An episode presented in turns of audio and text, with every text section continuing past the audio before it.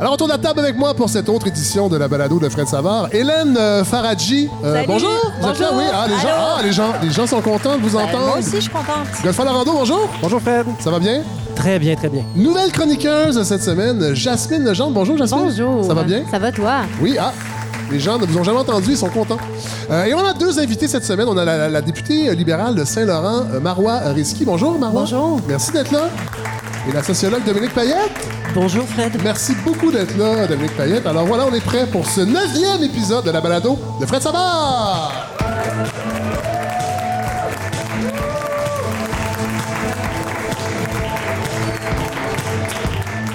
Alors bonjour tout le monde, j'espère que vous avez passé une belle semaine. Semaine euh, qui fut intense si vous êtes encore un chrétien. Euh, oui, je sais, ça a l'air drôle de dire ça. J'en parle parce que les croyances religieuses reviennent en force sur la place publique. On est obligé de le constater, surtout depuis le débat de la, laïcité. Mais en même temps, je pense que c'est plus profond que ça, euh, cette résurgence du spirituel. André Malraux a déjà dit le 21e siècle sera religieux ou ne sera pas. Et je pense qu'on est obligé de lui donner raison. En même temps, André Malraux a déjà dit que c'était un héros de la guerre d'Indochine. C'était un pilote euh, d'élite et c'était pas vrai. Il était un petit peu mythomane. Alors bon, on ne sait pas. Quoi faire avec ça. Euh, bon, oui, ça a été une période difficile pour les chrétiens. La semaine dernière, ben, la cathédrale Notre-Dame de Paris qui brûlait. On en a parlé ici. Jésus qui décède dimanche dernier suite à, suite à un procès bâclé de Ponce Pilate. Je pense qu'on peut le dire. Euh, le calvaire des chrétiens n'était pas terminé puisqu'un sordide attentat au Sri Lanka survenait également euh, contre des chrétiens. On l'a vu faisant 359 morts. Et là, Richard Martineau n'en est toujours pas euh, revenu. D'ailleurs, lui qui a attaqué notre collègue Manal Drissi dans une de ses chroniques en début de semaine. Manal qui avait livré une chronique dans une émission de variété, je pense, à la radio. C'est pas à la télévision? non, c'était à la radio, euh, à la soirée d'Encore Jeune. Euh, le lendemain des att- c'est pas ici qu'elle l'a fait, c'était à la soirée. Donc, euh, au lendemain des attentats d'une mosquée à euh, Christchurch, en Nouvelle-Zélande, et euh, qui avait fait une cinquantaine de morts. Et là, une chronique à chaud qui manquait peut-être de nuances. Bon, ça dépend des goûts. Mais je pense que Manal ne méritait pas d'être, de se faire haranguer comme ça de la sorte par Richard Martineau, comme si Manal était la dépositaire de toute la gauche québécoise. Richard qui réclame rien de moins qu'une coalition contre la christianophobie et qui déplore que les chroniqueurs de gauche au Québec n'ont euh, de pitié que pour les femmes voilées de 6 ans sur la page couverture d'un rapport de la Commission des droits de la personne. Euh, Richard qui oublie qu'avec ses 31 tribunes où il répète les mêmes trois idées depuis des années, il est lui-même une coalition. Euh, on n'en a pas besoin de plus, je pense. Cela dit, attention, j'ai peut-être une explication pourquoi on a l'impression que la gauche québécoise était moins triste après les attentats du Sri Lanka qu'après les attentats contre une mosquée de Christchurch. Euh, je pense pas que nos amis gauchistes estiment que les chrétiens méritent moins de compassion parce qu'ils sont tous des oppresseurs blancs, alors que nos amis musulmans sont tous de doux euh, humanistes. Je pense plutôt que la gauche québécoise, comme bien des Québécois, manque d'ambition. Euh, je pense, je pense que c'est ça le problème. La gauche québécoise aime les attentats plus petits, moins clinquants. Euh, les attentats du Sri Lanka, avec leurs 359 morts, sont le deuxième plus grave attentat euh, en nombre de victimes après euh, le 11 septembre euh, 2001. Et rappelez-vous aussi, après le 11 septembre, la gauche québécoise avait été assez silencieuse. Et moi, je pense pas que c'est par manque d'empathie envers les victimes américaines, ces oppresseurs. Non, c'est parce que c'était trop gros, je pense. Notre gauche identitaire est provinciale avant tout. Elle aime ces attentats à l'échelle le plus humaine. Né pour un petit attentat. Né pour un petit attentat. Oui, tout à fait. Mais là, je me, je me demande, Dominique Payette, Richard Martineau n'apparaît pas dans votre livre Les Brutes et la Punaise, mais vous avez quand même pas l'impression que la ligne est mince parfois entre les propos que lui peut tenir et ce qu'on entend. euh, Oui, c'est possible, mais il n'était pas dans mon. euh, il, était, il, il- il ne faisait pas de radio au moment où j'ai étudié les radios de Il Québec. a fait de la radio à choix, mais là, il n'est plus là, je pense. Non, il est plus Voilà, là. Je pense qu'il est à, il. Cube, c'est ça. Voilà. Alors, on va parler un petit peu plus tard, évidemment, de votre livre, euh, Dominique Payette. Merci Avec plaisir, oui. Euh, sinon, j'ai une pensée pour vous cette semaine, Marois Risky. Euh, en fait, ce matin, en lisant Michel Girard dans le Journal de Montréal, qui nous apprend que la Caisse de dépôt détient 267 placements dans des paradis fiscaux, des placements qui totalisent 23 milliards de dollars. Le bas de des Québécois qui sent de moins en moins bon, euh, je pense qu'on peut dire ça. Là, il y a un autre article d'Emmanuel Martinez dans le même journal qui démontrait que les entreprises canadiennes détenaient 350 milliards d'actifs dans des paradis fiscaux en 2018. Vous êtes experte euh, en fiscalité. L'évasion fiscale, c'est un de vos, de vos chevals de bataille. Comment on va s'en sortir un jour? Là, je sais que c'est une grande question. Mais comment vous, avez, comment vous réagissez quand on, a- on- on- on- on publie des chiffres comme ça? Ben, honnêtement, c'est que j'ai l'impression que ça fait des années qu'on Oui. en parle, puis que là, c'est comme si c'était rendu qu'on devait accepter. Au contraire, il va falloir que tout le monde, à un moment donné, on porte nos culottes, on dit ça suffit. Parce qu'il faut dire aussi que euh, souvent, ben, les- la Caisse des dépôts va dire que tout ça est fait dans la légalité. Parce qu'on parle de, de- Eux, ils ne parlent pas de paradis fiscaux. Ils parlent de fiscalité, je pense. euh, Avantageuse, avantageuse maximale, réduite, ouais, voilà. optimisation fiscale. Mais c'est un grand problème. De toute façon, on va en parler aussi, évidemment, euh, un petit peu plus tard. Euh, Jasmine euh, Legendre, nouvelle collaboratrice, euh, ce projet est un laboratoire. On poursuit les expériences, mais surtout, euh, on poursuit ce désir d'entendre, moi, c'est un désir quand j'ai créé cette balado-là, d'entendre des femmes qu'on n'entend pas ailleurs. Alors, parlez-nous un peu de vous, Jasmine. Ben, je suis une jeune journaliste qui a Oui. terminé son baccalauréat il y a deux ans. Maintenant, je travaille chez Urbania comme chargée de contenu Ah. Oui. numérique. Donc, je fais plein de choses sur le web. Et vous faites de l'anxiété aussi, Et je fais de l'anxiété, surtout par rapport à, C'est intéressant, ça. surtout par rapport à l'environnement, de plus en plus. Oui. Et surtout quand que je pose des actions très contradictoires, comme ce lundi, jour de la Terre, où je me suis acheté un latte glacé pour saluer la l'arrivée du printemps Oui. et du beau temps, mais dans un verre en plastique. Mais voyons! Donc, euh, ouais, je fais ça, c'est genre de, de bévue, là, c'est dégueulasse. Puis là, j'avais juste l'image toute la semaine en tête, là, la petite tortue avec une paille dans la gorge. Puis je Votre me disais que j'avais pas de bon sens. Ma paille. C'est ça. On va en parler euh, un petit peu plus tard parce que euh, c'est un peu- ça, ça a été un peu ça qui a animé votre semaine d'actualité, en fait, le jour de la Terre, entre autres. Et... Entre autres, le jour de la Terre et les inondations aussi. Oui, voilà. Euh, Godfrey Lorando, vous avez passé une belle semaine? Oh, extraordinaire. Je, je le dis pas assez, mais Godfrey Lorando est le petit-fils d'André Lorando. Et moi, je trouve ça important de le répéter parce que c'est un petit peu le branding euh, de votre présence ici Ben, c'est la balado. d'André Laurando. non, je n'irai pas jusque-là. En fait, Euh, c'est le, le succès derrière. c'est non, mais je trouve ça important. C'est un- devoir de mémoire parce que peu de gens euh, se rappellent d'André Laurando, malheureusement. Oui, c'est un cégep, mais c'est beaucoup plus que ça. Euh, c'est un peu comme Lionel Groux, mais à un autre niveau. Vous avez passé une belle semaine, Godfrey? Oui, belle semaine. En fait, j'ai fait des, des- j'ai des conclusions. Je- oui? Vous rappelez-vous du Ah. gars, le- un des premiers vidéos virales dont moi j'ai eu conscience, c'était un gars un peu pacté dans un bar qui disait Tequila, Heineken, pas le temps de niaiser. Se présentant comme un homme d'action. Oui. Je vois un peu la CAQ comme ça. Ah. Oui, tu sais, Uber, taxi, a pas le temps de niaiser. intéressant, puis, ça. Maternelle 4 ans, CPE, pas le temps de niaiser. J'ai l'impression qu'on arrive avec des solutions rapides, on nous affirme là, que- qu'il va y aura d'autres décisions de prise. Oui. Suis un peu inquiet de les voir aller avec leur tequila, leur Heineken Oui. et surtout leur pas Pas temps, le temps de de niaiser. niaiser. Ben, c'est, euh, ça va être. Euh, Marois Risky, vous trouvez trans- C'est ça drôle, les blagues sur la CAQ? Bon, en tout cas, je la trouve très, très bonne, la ligne, pas le temps de niaiser. Je, vous- je vous la laisse. Merci. Et évidemment, Hélène Faradji, j'ai pensé à vous aussi euh, hier en apprenant la mort de Jean-Pierre Marielle. Ben oui, c'est bien triste, hein. Cette semaine, à 87 ans, le bon Dieu est venu nous le chercher bien vite. Et je regardais, mais c'est drôle, mais pas de, pas de blague, je regardais euh, justement les acteurs de Bertrand Blier la semaine Ouais. dernière, qui était, je pense, un de ses derniers films. Euh, dans ses derniers films, Ouais. dans les années 2000, ouais, Ouais. Un, un film dans lequel Blier réfléchit à ce que c'est qu'un acteur et tous les acteurs jouent leur, propre, rôle. voilà. Et Marielle est assez drôle là-dedans, merci. Il y a euh, Les Grands-Ducs, Oui. dont on aurait pu parler, qui est ce Ben, formidable film. Filmographie, euh, oui. Mais Les Grands-Ducs, moi j'ai une tendresse pour, pour ce film-là, avec, avec Rochefort, avec Noiret, puis les trois maintenant euh, sont décédés tristement. C'est toute une idée de, de ce que c'était qu'un acteur français qui est parti. Puis j'ai surtout regretté de pas vraiment avoir regardé ces films plutôt que mardi soir dernier, Ah. avoir perdu mon temps sur Netflix. Comment ça? Ben, c'était un petit mardi un peu plate, un peu triste. Oui. Je savais pas quoi faire. Donc, je suis allée sur Netflix comme on fait. Parce qu'on est Oui. un peu niaiseux, parce que j'ai pas pris le temps de m'abo- de m'abonner à Criterion Channel, parce que Ou pour, pour combattre l'anxiété. Moi, je suspecte. Je, je- je- non, mais je vais poursuivre. Netflix contre l'anxiété? Ah, moi, je pense que oui, pour vrai. Il y a des fois qu'on passe beaucoup trop de temps là-dessus. Je pense que c'est une soupape pour d'autres choses. Peut-être. Je vais réfléchir à ça cet été. Je vais écrire un numéro désopilant d'humour euh, pour la scène. je serai là pour le regarder, Ouais. ou peut-être tout simplement que je suis allée sur Netflix parce qu'au Québec, c'est comme ça qu'on vit. Euh, sur Netflix, je suis tombée sur une espèce d'abomination euh, qui s'appelle Huge en France. C'est une série de huit épisodes qui est signée Gad Elmaleh. Ah, mon Eh Dieu! oui, Ouais. Gad Elmaleh tel qu'en lui-même, ou en tout cas tel C'est une série de gars. c'est une série de Gad avec Gad où on retrouve Gad ou alors tout ce qu'il a chippé aux autres, puisque Oui. vous avez forcément Ben oui. entendu parler de cette histoire très très moche de plagiat euh, de la part de l'humoriste française qui a été révélée avec des preuves Irréfutables. c'est pas juste des rumeurs. Non, là, non, c'est des preuves irréfutables à l'appui par l'internaute Copy Comic, Oui. qui est un jeune homme qui, depuis, a d'ailleurs dû faire face à une demande judiciaire pour que son identité soit révélée. Ah. Demande qui a été faite par l'avocate Ah. de Gad Elmaleh, qui décidément est de plus en plus sympathique pourrait chaque se- jour. hein. Gad pourrait se réfugier dans une ambassade équatorienne. Peut-être. Il y a de la place maintenant, là, ça s'est libéré. Probablement. Bon, pour revenir à, à Huge en France, là-dedans, Gad Elmaleh se réinvente en humoriste déchu, mais c'est lui-même Ah, mon qui Dieu. part aux États-Unis C'est une pour. mise en abîme. Ouais, c'est- Je pense que le mot-clé, c'est abîme. C'est brillant.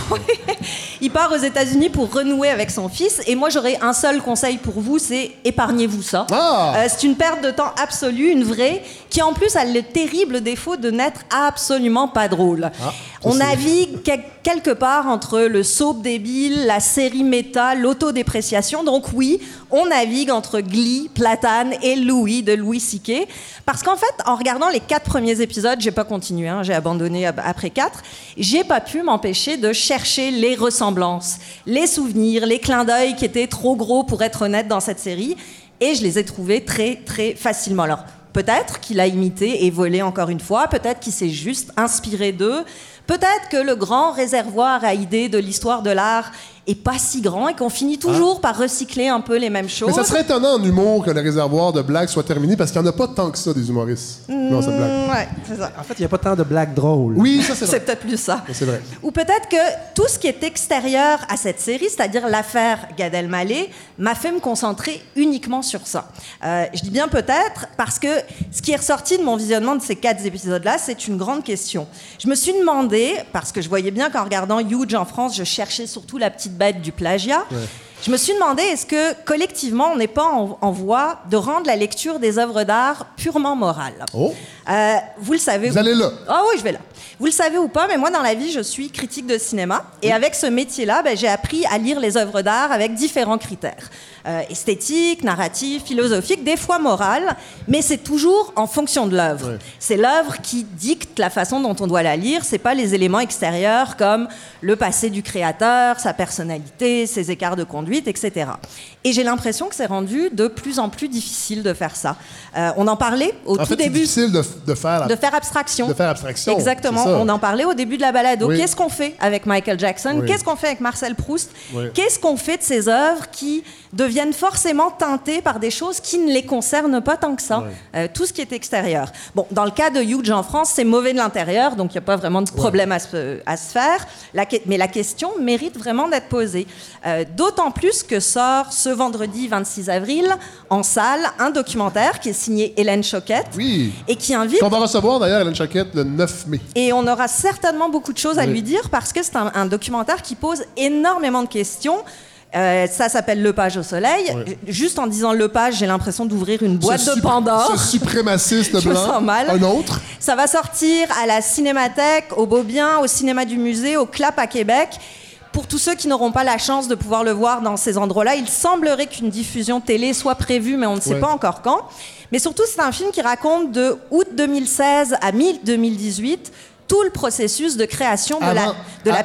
Avant, la que la polémique. Exactement. Comment Oh, ça a oui. été fait? Oui. Euh, Avant même qu'on se pose des questions euh, de diffusion, etc. Donc, pièce mortenay, hein, Canata, Robert Lepage, qui avait été faite en collaboration avec la troupe du Théâtre du Soleil de la metteur en scène française Ariane Nouchkine. Et c'est très important de parler de cette troupe parce qu'elle est au cœur du documentaire.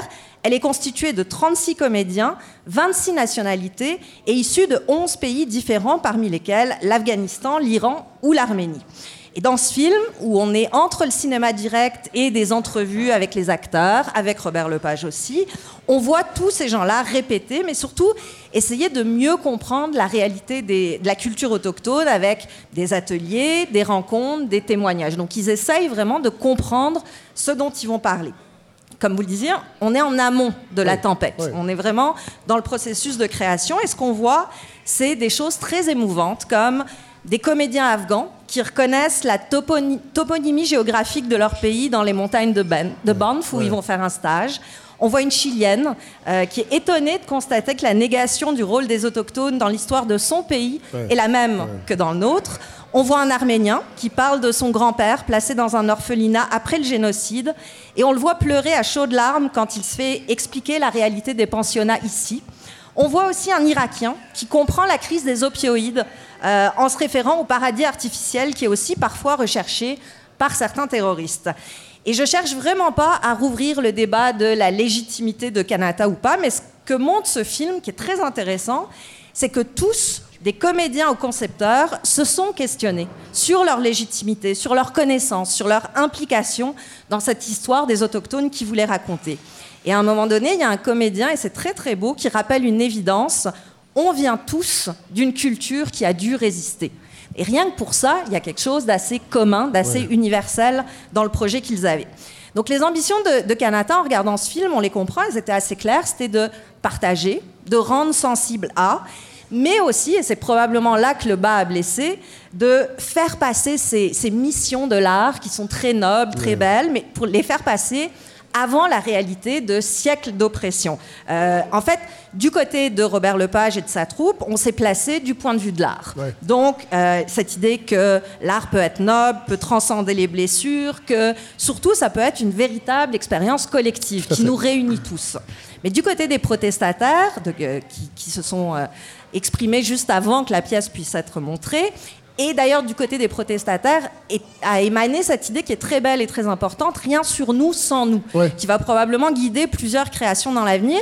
Mais de leur côté, on était plus du côté moral. Et je dis pas moral dans le sens jugement de valeur, Ouais, moral dans le sens éthique.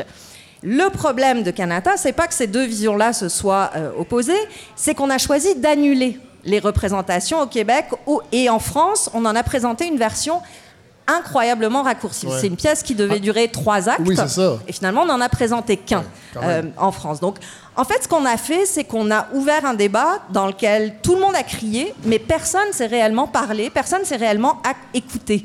Euh, on rappelle dans le film que au mois de juillet 2018, il y a quelque chose comme 900 articles de presse qui sont sortis sur Kanata, alors que personne Ouais. n'avait vu la pièce. C'est fou, ça. Et la conclusion de tout ça, c'est justement ce dont je vous parlais, c'est cette nouvelle primauté d'une lecture morale des œuvres. En fait, c'est qu'on se concentre tellement sur tous les à côté, euh, quels qu'ils soient, qu'on oublie complètement de laisser parler l'œuvre en premier lieu. Nous avons une sociologue autour de la table. Profitons-en. Qu'est-ce que, comment vous, vous avez. euh, j'imagine que vous n'avez pas eu la chance de voir le film d'Hélène Choquette? Non, j'ai encore? pas vu le film, Bon. mais je le trouve intéressant et la description qu'en fait Hélène est, est vraiment intéressante et remarquable. Qu'est-ce que ça vous dit, vous, en tant que sociologue? cette- Est-ce que, est-ce que c'est deux, c'est deux, deux visions qui, sont, euh, qui vont toujours s'affronter? On- Est-ce qu'on va être capable de trouver une façon de, de, de, de faire accorder ces deux visions-là? Moi, d'une manière générale, je trouve que les sociétés se divisent de Oui. plus en plus pour toutes sortes de raisons, ne serait-ce que parce qu'on participe plus ensemble à, à regarder un téléjournal à la même heure, puis qu'on n'en parle pas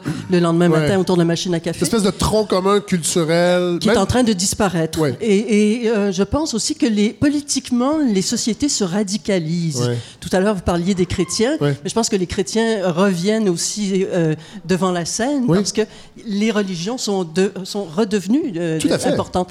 Mais cette, on- je pense qu'on s'en va vraiment vers des polarisations qui, moi, m'inquiètent. Ouais. Je trouve que euh, on a besoin, comme société, de, de, de- de se rapprocher. Il y, a, il y a des choses qu'on ne peut pas faire seul et qu'on doit faire Tout à fait. ensemble. Tout à fait.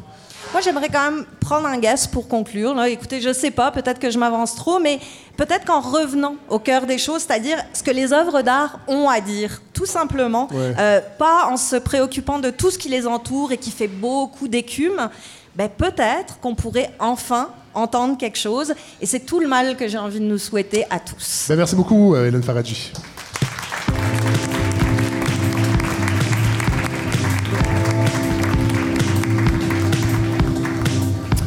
Alors, euh, ben, Dominique Payette, on va rester un peu dans la division parce qu'on va parler de, ben, de votre livre. Mais merci, les, oui, brutes, les brutes et la punaise. Donc, bon, euh, je, vous êtes sociologue, vous êtes professeur titulaire au département d'information et de communication de l'Université Laval. Euh, et ce Et livre-là. c'est une deuxième carrière parce que j'ai aussi 32 ans de radio. Oui, dans le tout à corps. fait. À Radio-Canada, entre autres. Oui, à Radio-Canada ou à Télé-Québec. Ah, voilà. Euh, donc, et d'ailleurs, quand vous êtes arrivé avant le début de l'épisode, Godefroy a reconnu votre voix. Vous étiez, entre autres, animatrice de 275 Allo. Oui, quand j'ai quitté Radio-Canada, c'est ce Cette, que je faisais. ouais. cette émission qui malheureusement a disparu, euh, qui était extrêmement importante. euh, on parle de cohésion sociale, là, ça, ça en était, je pense, en tout cas, à, à- à plus petite échelle, mais Oui, et ce qui est formidable, c'est quand j'ai entendu des enfants qui participaient à mon émission et qui tout à coup appelaient Pierre Maisonneuve, qui animait la, la- la Ligue ouverte du midi. Là, je me suis dit, on s'est créé, on s'est créé un, un nouvel Ah, auditoire. ah ouais, c'est- oui. Euh, bon, alors, euh, Les Brunes de la Punaise, euh, c'est la poursuite, en fait, d'une étude que vous avez publiée en 2015, L'information à Québec, un enjeu capital. Une étude qui avait été très mal reçue, je pense qu'on peut le dire. Euh, ça prend quand même du courage de ré- récidiver et de, de, de, de brosser ce portrait de la radio. Appelons-la comme ça. Moi, j'appelle la radio poubelle. Je sais pas si moi, j'ai j'ai pas cherché la polémique. OK. Alors, euh, mon, mon- mon- mon travail est essentiellement descriptif Oui. et analytique. Oui. Donc, je, n'ai- je, je n'insulte personne, je ne, je ne vise pas des personnes en particulier. Je vise, mais évidemment, il y a des citations qui Oui. sont des citations qui viennent directement des animateurs de ces radios-là de Québec, mais c'est pas un ouvrage polémique.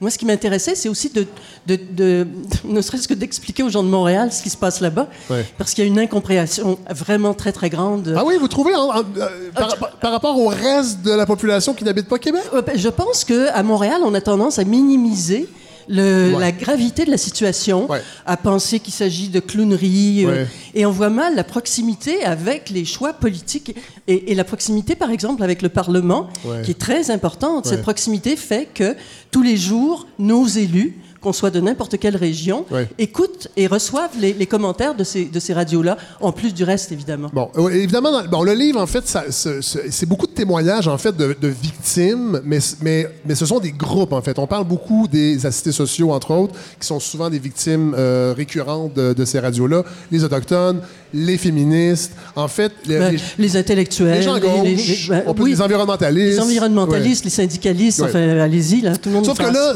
il y a aussi, euh, et c'est là que c'est plus inquiétant, c'est que vous parlez aussi du pouvoir politique qu'ont maintenant ces radios-là. Et vous donnez l'exemple de l'élection de 2005 de Régis Labombe, euh, et c'est quand même assez dérangeant parce que ça a eu un impact. Là, évidemment, aujourd'hui, les radios, euh, on parle des radios de Québec, mais faut, je pense qu'on peut parler de choix, entre autres, et du FM 93. Ce sont les deux postes. Euh, Ouais, mais de temps en temps aussi, ce qui est important de comprendre, c'est que comme ça marche très bien sur le plan commercial, Ouais. les autres radios ont toute envie d'essayer aussi ça. le modèle. Bon. Alors de temps en temps, il y a BLV, euh, BLVD qui s'est mis là-dedans. Euh, On, on se trempe le gros orteil pour voir si l'eau est chaude ou l'eau est froide. Ouais. Et finalement, ces animateurs sont euh, interchangeables. Alors vous pouvez les entendre sur choix, comme vous pouviez les entendre Ouais. à BLVD, ce qui était le cas d'André Arthur Tout aussi fait. euh, l'année dernière. Et ils ont le pouvoir, euh, parce que vous dites dans le livre que Régis Labombe, il le recevait comme quelqu'un qui était déjà élu, alors que la, la- la campagne n'était pas terminée. Non, Euh, ils ont et- fait, ils ont fait une- ce qu'on peut vraiment appeler une job de bras Oui. à, à Madame Bourget, Oui. qui euh, ne le méritait pas tant que ça, en fait. Ils ont vraiment choisi euh, qui serait élu, et, euh, et ça a marché. Et à partir du moment où ça a marché, ça leur a donné encore plus ce goût du pouvoir Oui. politique, Oui. et qui avait déjà commencé avec de, Tout de à Mario. Dumont. Comment vous expliquez la complicité? Parce que, et là, on a, on a une politicienne, Marois Risky, vous êtes là. Est-ce que, c'est quoi votre rapport à ces radios-là? Vous, vous, vous avez été élu dans la région de Montréal, mais les, les politiciens disent rien, ne dénoncent jamais les propos qu'on entend, et plusieurs y vont aussi. Comment on peut expliquer ça? Moi, je pense qu'ils sont kidnappés. Ils sont kidnappés politiquement parce que l'influence politique des radios de Québec est tellement importante maintenant et elle a tellement rien et personne en face que les élus ont peur de se faire euh, ramasser par les radios. Et, et c'est très, très difficile de se faire ramasser par ces radios-là. hein. Moi, je passais à travers euh, en 2015 Ouais. et je souhaite ça à personne parce que c'est vraiment très dur sur le plan personnel. C'est aussi très dur pour eux sur le plan politique. Moi, je dois rien à personne, puis je suis professeur titulaire. Donc, si moi, je prends. Si, si vous avez dit que j'avais du courage, si moi j'ai du courage, alors que c'est mon secteur d'études, alors que je suis une spécialiste de la radio, que je suis une spécialiste de, de ce type de médias, si moi ça me prend du courage, imaginez les autres. Mais, euh, Marois, vous, votre, votre rapport à, Quand vous entendez ces choses-là, là, en tant que politicienne, Ben moi, euh, à titre de courage, écoutez, j'ai fait la lutte contre les paradis fiscaux. Oui. J'étais impliquée dans le dossier des Panama Papers, Oui. Paradise Papers, mais le plus gros, KPMG. oui. Et si vous pensez qu'ils vont silencieusement KPMG, vous vous trompez. Alors, moi, la Radio de Québec, quand ils ont commencé à me dépeindre comme la, la fille, la radicale de gauche, là, Ah, ils ont dépeint comme ça? au début, avant même que je sois élue à Saint-Laurent, Ouais. ils m'ont jamais reçu, mais selon ce que eux voyaient dans mes propos, c'est que j'étais une radicale de gauche. Et tellement qu'à un moment Parce donné, que- j'ai même entendu voulez- ma- Madame Biron à Radio-Canada, qui est aussi sur la colline Oui. parlementaire, elle dit ben, Madame Risky, euh, c'est une fille de gauche. Je- ben, J'étais bien, elle m'a jamais passé en entrevue, elle n'a pas vu aucun de mes travaux. Euh, je sais, faire la lutte contre les paradis fiscaux, c'est une radicale de gauche, ben j'en suis. Parfait, je l'assume. Bon, ben. Mais en même temps, Fred, finalement, tout ce qui est à, à- à gauche de l'extrême droite est à gauche. hein. Tout à fait. Tout à fait. Euh, on parlait tantôt de. En fait, je trouvais que vous avez du courage. D'ailleurs, vous avez été interpellé. Je vais, je vais vous euh, offrir un petit extrait de, de Jeff Fillion qui parle de vous. Euh, Vous avez une coalition, vous semblez bien organisé, vous avez les gens de Québec solidaire, vous avez euh, une partie du, euh, du Parti québécois, vous avez donc Mme Payette qui, maintenant, a les pieds dans les deux. Là. Ah. 5 millions de dollars, je quitte Choix et le, toute la bande FM pour le marché du Québec. Parce que là, il dit là-dedans, bon, l'extrait dure vra- il veut 27 vraiment que je trouve minutes à 5 peu millions près. pour, pour qu'il s'en aille. En fait, c'est qu'il il dit que vous avez refusé d'aller. euh, C'est exact. Et que votre livre menace son emploi et, par le fait même, menace sa capacité d'envoyer ses, ses filles à l'école privée. Il le dit comme ça.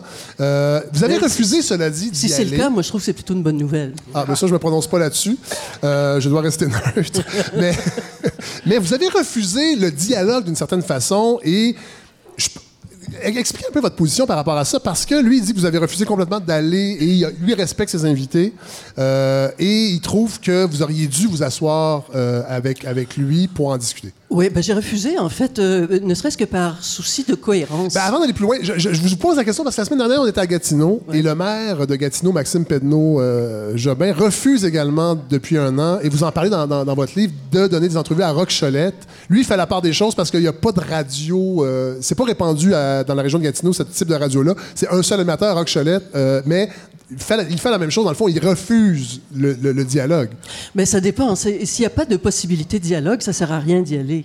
Euh, C'est-à-dire que depuis trois ou quatre ans, je, je, je dis que ce qui se passe là, ça n'a pas d'allure. tu sais. Alors, je suis quand même pas pour aller, moi, euh, faire monter leur code d'écoute, parce Ouais. qu'évidemment, tout le monde s'attend à une énorme polémique en- entre moi et Filion. Ouais. Mais le problème, c'est aussi que même si l'interview se passe bien, quand je vais passer la porte du studio, vont aller chercher des extraits qui leur plaisent, hors contexte, et ça va rouler pendant 24 heures. Et pendant 24 heures, je vais avoir mis de l'essence dans le moteur. Et, et ça, il n'y en est pas question, surtout qu'en ce moment, c'est la période des, euh, des codes d'écoute. Ouais. Ils sont tous sur les, les derrière des autobus, Ouais. et c'est à celui d'entre eux qui finalement morait dans son émission. C'est le cas de le dire, d'ailleurs, morait. Et là, on parle pas de Dominique Moret, oui, on parle de Moret, le verbe, ouais.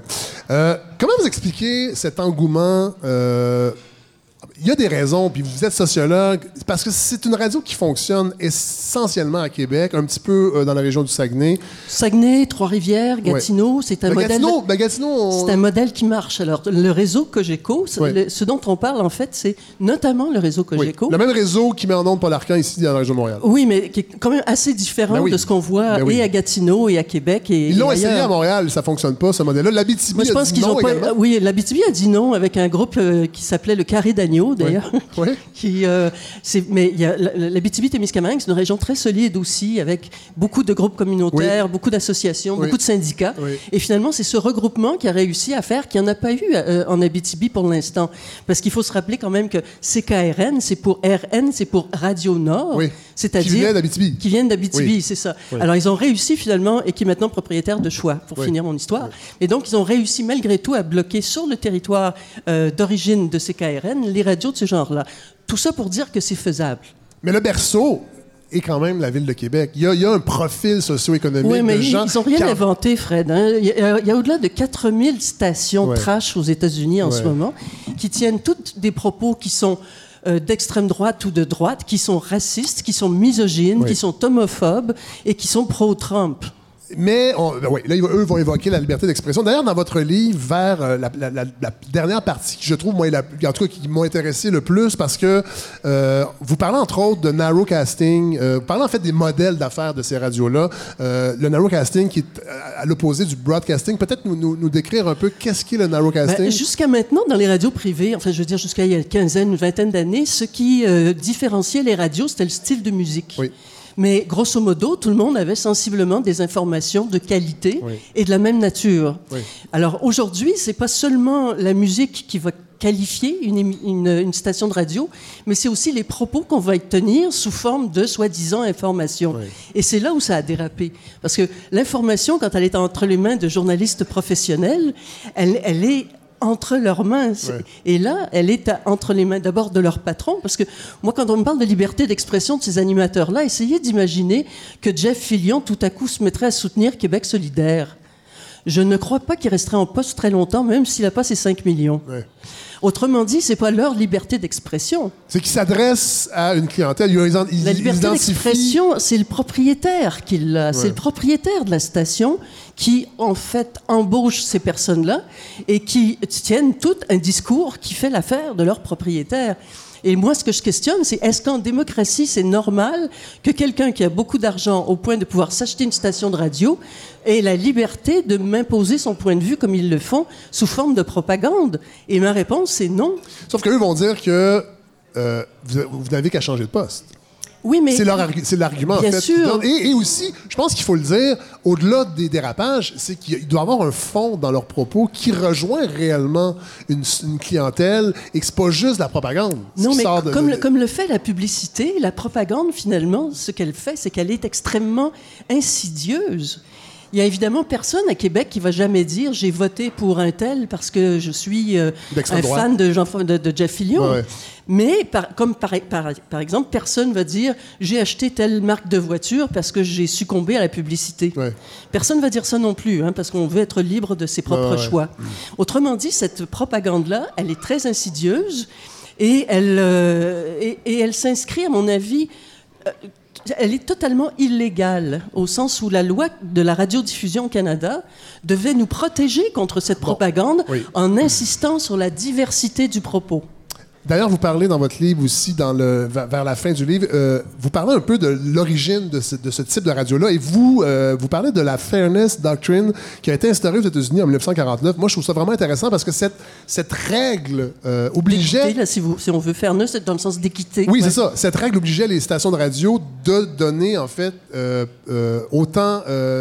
En fait, de, de, de, de- Les différents points de vue sur, les un- différents sur une points de vue. question. Voilà, et de ne pas être une seule. Bon, et ça, euh, ça a été instauré en 1949. Ça a été aboli. Euh, D'ailleurs, grâce à cette euh, Fairness Doctrine, on a, on- les États-Unis ont sévi, en fait, l'organisme a sévi, euh, qui est un peu le CRTC américain, sur une radio dans le, dans le Mississippi en 1969, qui était farouchement opposé. En fait, qui était opposé à, à- à la lutte des Noirs. Et ils ont suspendu la licence parce que c'était un, un discours qui était dangereux. Cette euh, Fairness Doctrine a été abolie en 1987 Oui, sous Ronald Reagan. sur Ronald Reagan. Et aujourd'hui, on est encore dans ce régime-là, c'est-à-dire que euh, au Canada, entre autres, il y a une autorégulation de l'industrie. C'est le Conseil des normes et de la radio-télévision, le Conseil canadien des normes et de la radio-télévision qui euh, reçoit les plaintes et qui les traite.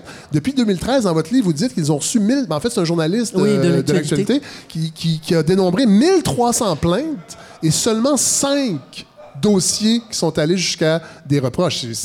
L'autorégulation ne fonctionne pas. Ben, L'autorégulation, euh, si on compare par exemple le CCNR avec le Conseil de presse, le Conseil de presse est tripartite. Oui. C'est-à-dire vous avez des membres du public, des représentants des entreprises de presse et des représentants des journalistes. Et, mais il n'est pas obligatoire, par contre. On Il est- n'est pas obligatoire. Ouais. Et c'est un tribunal d'honneur. Oui. Donc, quand on n'a pas d'honneur, ça marche d'a- pas fort. C'est ça, il n'y a pas d'amende, il n'y a pas de, de- de- de suspension de licence, de trucs comme ça. Exact. Alors que le Conseil canadien des normes est, un- un- est, est une institution absolument patronale. Oui. C'est-à-dire, il n'y a aucun autre. re- est, financé par les entreprises de propriétaires. radio- radio-télévision, les propriétaires eux-mêmes.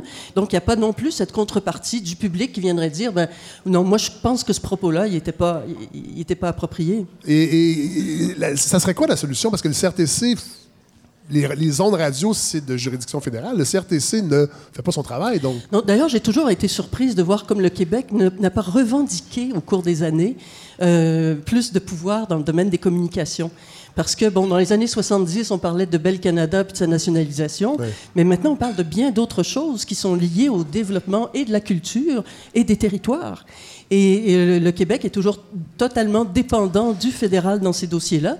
Et le CRTC, qui me semble complètement assis sur la loi qu'il est supposé administrer, est, à mon, à mon avis, au premier chef responsable de la situation. Vous savez que les Québécois ont dit non deux fois euh, pendant un référendum. Ah, Peut-être que c'était trop leur demander aussi de vouloir contrôler un peu euh, tout ce qui, est le domaine de la, communication. Je termine avec une, une, euh, question. Pendant six ans, bon, moi, j'ai fait partie de la soirée d'Encore Jeune et Fred, juste avant, je voudrais Oui. juste. Il y a une question à laquelle j'ai pas fini de répondre. Allez-y. Euh, vous m'avez demandé cette, cette explication. Si vous aimez pas ça, changez de poste. Oui. Alors, il faut bien savoir que les ondes hertziennes Oui. sur lesquelles nous diffusons, les radios diffusent, c'est notre propriété C'est public, collective. c'est public. Ah oui. Oui. C'est-à-dire que la station de radio peut bien être propriétaire de ses bureaux, de ses installations, de ses micros, mais les ondes, elles, elles sont toujours publiques. Oui. Et c'est ça que le CRTC doit gérer, en notre nom. Et c'est pour ça qu'il existe, au fait. Donc, euh, ben, on parle de public, justement. Euh, J'ai envie de parler de radio publique. Moi, pendant six ans, j'ai euh, eu la, chance de faire partie de l'émission La soirée est encore jeune. Et un des moments forts de l'émission, c'est les chroniques d'Olivier Niquet, qui prend les meilleurs extraits à chaque semaine. Et dans un livre que j'avais déjà lu, mais que j'ai relu pour préparer votre passage, La Radio Week, les médias et les citoyens, dénigrement et confrontation, c'est un collectif, en fait, d'intellectuels qui réfléchissent sur, la, sur la radio de Québec. Il parle de la circulation des classiques. Et je me suis souvent demandé, à, à force de remettre les mêmes extraits, euh, on- on- il n'y a pas une façon. euh, En fait, ça participe pas à les rendre sympathiques à la longue, de tout le temps. Ça, ça devient comme des personnages un peu drôlatiques. C'est une réflexion que j'ai déjà eue. Oui, j'ai oui. pas de réponse, là, non, mais... mais. au Salon du Livre de Québec, euh, la, la semaine dernière, il y a dix jours, là, en fait, euh, il y a quelqu'un qui est venu me dire qu'à force de les écouter, il trouve ça banal. C'est ça. Et, et, euh, sauf que c'est encore, c'est là que c'est encore plus insidieux, parce que dans le fond, ces mots rentrent. à- à- écoutez, je, je pense que si on écoute ça toute la journée, on peut pas faire autrement qu'être agressif à la fin de la journée. Ouais. Euh, et, et je pense que ça transforme aussi les personnes. Et donc, euh, je pense que ça a beaucoup, beaucoup d'influence et beaucoup Ah. plus que ce qu'on croit. Les gens sont d'accord? Oui. Est-ce qu'une radio poubelle de gauche, ça existe, à votre avis? Ben, aux États-Unis, il y a eu pas mal de tentatives de radio qu'on dit libérales là-bas, euh, qui n'ont jamais Mais atteint. poubelle, parce que c'est drôle. Ouais, mais que ça n'a jamais atteint. N'est pas libéral à ce sens-là. Mais- est-ce que vous riez? Je ne sais pas pourquoi. Parce que vous savez très bien pourquoi. C'est parce que j'écoutais. Pour préparer mon entrevue avec vous, qui, qui va être un petit peu plus tard, euh, Marwa, j'ai réécouté votre passage euh, à La soirée est encore jeune. Et pour y, être, y avoir participé pendant six ans, à un moment donné, c'est parce que c'est un peu les mêmes patterns, c'est-à-dire qu'on refait les mêmes blagues sur les mêmes personnes, sauf que les cibles sont pas les mêmes, évidemment. Mais j'écoutais Serge Deloncourt qui disait Ah, vous avez fait partie d'un gouvernement, votre premier ministre est un autiste. Il parlait de Jean Charest.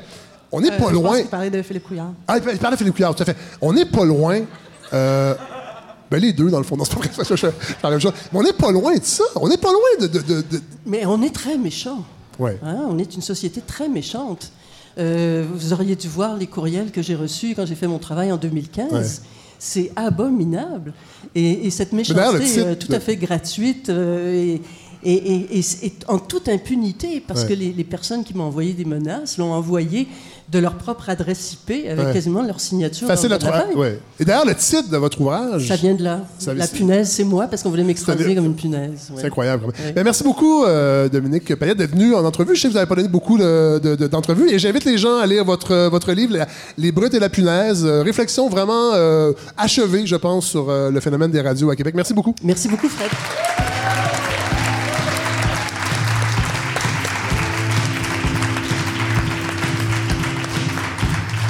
Alors, euh, Jasmine Legendre, j'espère que votre anxiété va un petit peu mieux depuis le début euh, de cet épisode. Ça se calme, mais je viens de me rappeler que je suis arrivée en voiture tantôt. Donc Ben oui, mais c'est plein de contradictions. Qu'est-ce qui se passe? Je sais pas, c'est un peu mon mode de vie. J'essaie de plus en plus de me conscientiser, mais malheureusement, j'ai pas encore réussi à 100 à devenir euh, une personne exemplaire. Puis je vous dirais justement, avec le jour de la Terre cette semaine, entre autres, toute l'actualité, je me sentais vraiment concernée pour la première fois en tant que journaliste et ma courte Ah oui. carrière dans les médias depuis deux ans. Parce que le constat que j'ai rapidement fait en sortant de l'université, c'est que je devenais rapidement insensible aux drames qui se passent ici comme dans le reste du monde À force de, les- de les couvrir, côtoyer ça. de les couvrir. Oui. Ma première job dans les médias, justement, c'était de lire toutes les dépêches d'agences de l'AFP puis de la presse canadienne, puis de décider s'ils allaient en ligne ou non. Fait que je me suis souvent posé la question à savoir est-ce qu'il y a assez de morts dans cet attentat en Syrie pour que ça se mérite une place sur le site web, Ah ouais. ou est-ce que ce naufrage de ce bateau de migrants a fait assez de victimes pour pouvoir être publié. Puis la réponse à ces questions-là, malheureusement, c'était souvent non. Puis là, j'ai l'air d'une vraie sans cœur. J'aurais aimé savoir ça avant de vous offrir cette tribune, euh, Jasmine. Mais J'ai l'air d'une vraie sans cœur, mais quand on voit le- les chiffres des gens qui consultent ces nouvelles-là, Ouais. on se rend compte que j'étais pas la seule, justement, à ne pas leur porter assez d'attention. Puis, bref, je pensais que j'étais désensibilisée par l'actualité jusqu'à cette semaine. On dirait que le karma me rattrapé. Puis, vous en, parlez, vous en parliez la semaine passée, Fred, avec le maire de Gatineau, euh, Maxime Pedneau-Jobin. Les inondations sont particulièrement importantes cette année. Oui. Il y a des centaines de Gatineaux sinistrés, le 300 en ce moment, puis ça, ça, ça monte, ça monte, Oui. ça monte d'heure en heure. Mais la crue des eaux frappe aussi d'autres régions du Québec, dont celle où habite ma famille, Ah. Chaudière-Appalaches. Puis Ah, c'est pour ça qu'on en parle. c'est pour ça qu'on en parle. C'est ça, je dis toute l'actualité cette semaine. Ça, ça, ça me vient me toucher, puis je me rends compte que je devrais peut-être un petit peu plus porter attention Oui. Aux drames que vivent les autres gens à, à travers le monde et pas juste les miens. Mais cette semaine, c'est plus, Ben oui. euh, c'est plus vers moi. Oui. Donc, c'est comme ça que dimanche matin, j'ai reçu une vidéo de mon père qui me montrait tous les deux chalets familiaux complètement. Deux chalets? Deux chalets familiaux. Mon Dieu, ça va bien? Mais à l'année longue, Là, mon- je sens les gens sont vraiment là, beaucoup d'empathie pour votre famille. J'espère qu'ils vont sauver les deux chalets. Mais faut préciser par contre qu'ils vivent à l'année longue, mon oncle et ma tante, Ah. Respectivement dans chacun des deux chalets. C'est juste qu'ils sont dans la, dans la famille depuis plusieurs dizaines d'années. Oui. c'est pour ça qu'on appelle ça les deux Oui. chalets C'est familiaux. une petite dagounette. Mais euh, c'est sûr qu'on s'entend que quand on compare ça aux 350 personnes qui sont mortes la même journée euh, au Sri Lanka, ben, je me sens un peu moins triste d'avoir perdu deux chalets familiaux. Mais bref, dans la vidéo, on voit ma tante qui est en botte de pluie tenter de se rendre à, à son domicile puis dire c'est fini. Si on me donne l'argent pour, ben, je m'en vais euh, de ma maison. Puis ça, je pense que c'est un nouveau, ça. C'est nouveau, c'est ça. Mais pour bien des gens. C'est ça, c'est un constat que plusieurs se sont, pos- se sont euh, rendus compte cette semaine que sont tannés de vivre des inondations, puis que ça va se répéter d'année en année avec les changements climatiques. Puis on s'entend qu'il faudrait quand même que le gouvernement donne une bonne, un bon montant d'argent Oui. pour que ces personnes-là quittent leur domicile. Mais on, en a, ce on a parlé de 200 000, je pense. Exactement, jusqu'à 200 000 pour, déména- pour démolir ou déménager votre maison. Mais sinon, si vous voulez rester sur place, on vous couvre jusqu'à 50 de la valeur à neuf de votre maison, mais jusqu'à un plafond de 100 000 Donc, on souhaite aux sinistrés de ne pas s'être construit un manoir sur un sol inondable, parce que sinon, euh, leur investissement va être très peu rentable.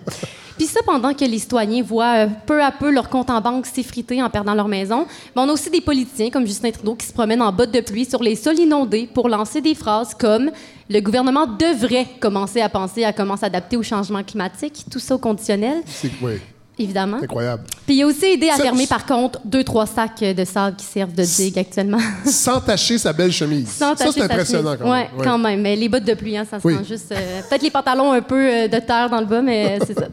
Mais je sais pas pour vous, mais moi, quand je regarde des nouvelles comme ça, je me. J'ai toujours un petit sourire en coin parce que je me demande si les politiciens, ils pensent vraiment que ça change quelque chose d'enfiler leurs bottes de pluie puis d'aller nouer deux, trois sacs de sable. Je pense que non. C'est ça. Puis ça, c'est un peu comme la ministre de la Santé, Danielle McCann, cette semaine, qui a planté un arbre pour la Journée de la Terre devant l'hôpital St. Mary's à Montréal.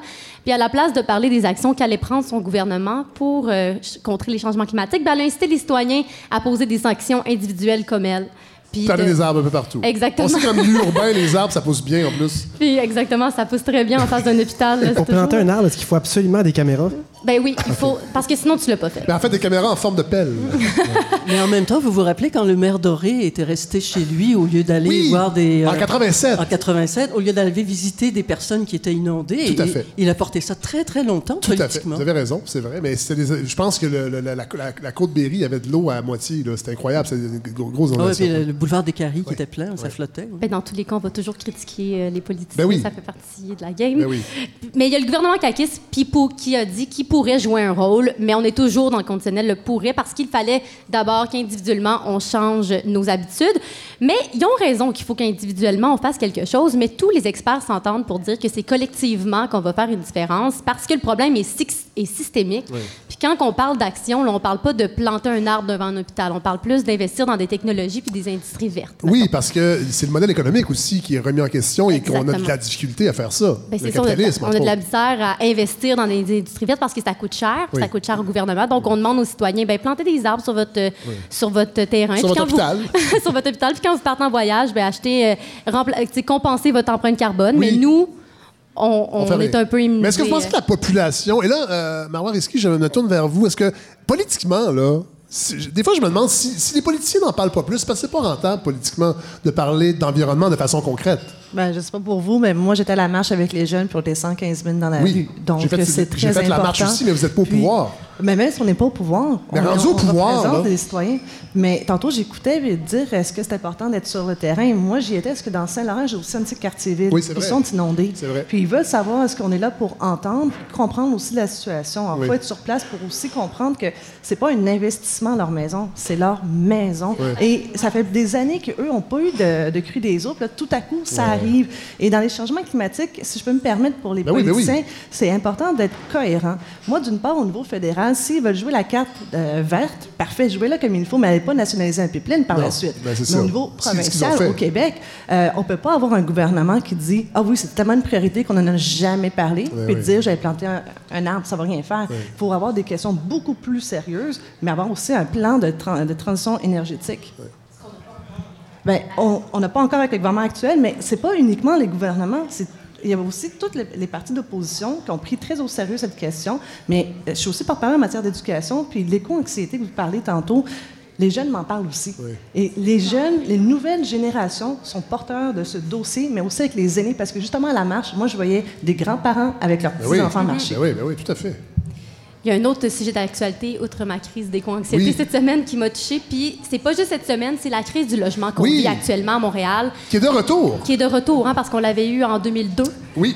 pour euh, qu'on était à 0,3 à fait. je pense, de logements qui étaient inoccupés. Puis Oui. maintenant, on est à 1,9 donc on est un petit peu plus au-dessus. Fait qu'on dit, c'est pour ça qu'on met des guillemets là, dans la crise du logement. Oui. Mais c'est littéralement, je sais pas pour vous autour de la table, la moitié de mes amis Facebook qui cherchent un 4,5 ensoleillé pas cher entre les stations Sherbrooke et Jarry. Puis chaque fois que Mais je ça, c'est exigeant aussi d'avoir Ouais, absolument euh, un appartement pas loin de la ligne orange. C'est une génération exigeante. On est exigeant. Ben, Là-dessus, euh, sur, euh, je pense pas qu'on a. Oui, il y a une crise du logement, mais après avoir euh, éco-anxiété, je pense qu'avoir de la psycho-anxiété. Ouais. Quand on regarde le nombre de propriétaires qui font des reprises de logement pour faire du Airbnb, Ça, c'est oui. jettent dehors Ça, va des falloir en parler, euh, Et oui. ça, c'est non seulement vrai à Montréal, ça commence à être vrai aussi à Québec, Oui. mais aussi dans les Laurentides, crise- ainsi qu'à Magog. Tout à fait. Alors ça, il va falloir qu'éventuellement, on règle la question de façon sérieuse. Et euh, je regarde aussi dans d'autres provinces, parce qu'ils ont vu qu'il y avait beaucoup d'investissements étrangers. Et on dit, ben, ça serait peut-être d'avoir... euh, Pas les Chinois encore? non, pas juste. Là, je parle pas des Chinois. Faites attention, il Investissements- va y avoir une manif en sortant. Non, là. non, mais euh, en passant, Les Chinois, euh, ce peuple d'opprimés.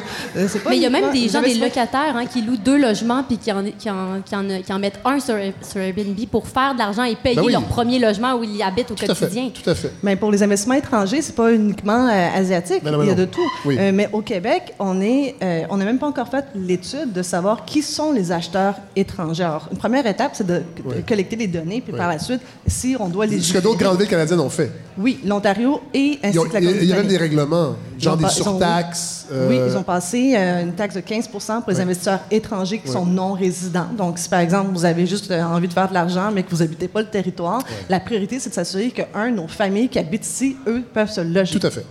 Vous êtes en campagne, euh, Marois Risky, on dirait? Je suis toujours en campagne. Ça va être ça peut-être pour plusieurs années aussi avec le Parti libéral, mais on en reparlera tantôt. Allez-y, Jasmine. Donc, c'est ça. En ce moment, je soupire beaucoup à entendre aussi toutes les annonces ou à voir les annonces où est-ce que c'est inscrit échange seulement ou swap only. Ouais. Ou mon ami aussi qui vit dans son 4,5 à 500 pièces qui me dit à quel point c'est cher l'appart que je m'apprête à signer en pleine crise du logement. Bref, si vous ne vivez pas dans une grotte depuis le mois de janvier, vous avez sûrement réalisé que Montréal vit quelque chose qu'on n'a pas vu depuis 2002 Oui. parce qu'il faudrait qu'au moins 3 des logements soient inoccupés pour qu'on soit dans un marché qui est dit plus stable. Puis là, hier matin, j'ai eu un autre constat quand même assez dramatique. Je suis l'une des causes de la crise du logement.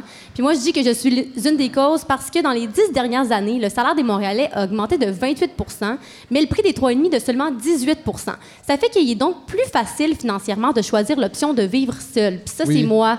En juillet prochain, j'ai pris cette décision-là, malheureusement. Moi et 51 des locataires qui vivent seuls au Québec, contre 41% dans le reste du Canada. Donc, on est un C'est petit fini peu l'amour, plus- peut-être. C'est ça, puis on est un peu, petit peu plus Dans le fond, princesse dans dans, le notre fond, la vraie crise, c'est la crise de l'amour. Puis de l'individualisme, peut-être aussi. L'important, l'important, c'est l'émotion, Fred. Oui. Donc, encore une fois, cette semaine, après mon café glacé dans un cup en plastique, mais je me suis sentie coupable de ne pas faire preuve de plus d'engouement devant les causes que je défends habituellement. Bref, je lance quand même un appel à tous. Je suis à la recherche d'un ou d'une partenaire de vie, hein, peut-être pour trouver l'amour, qui voudrait partager mon 3,5 ensoleillé, se situant pas près d'un métro, mais à distance de bus de la, ligne orange en juillet. Peut-être que ça va aider à me déculpabiliser. Merci beaucoup, Jasmine Legendre.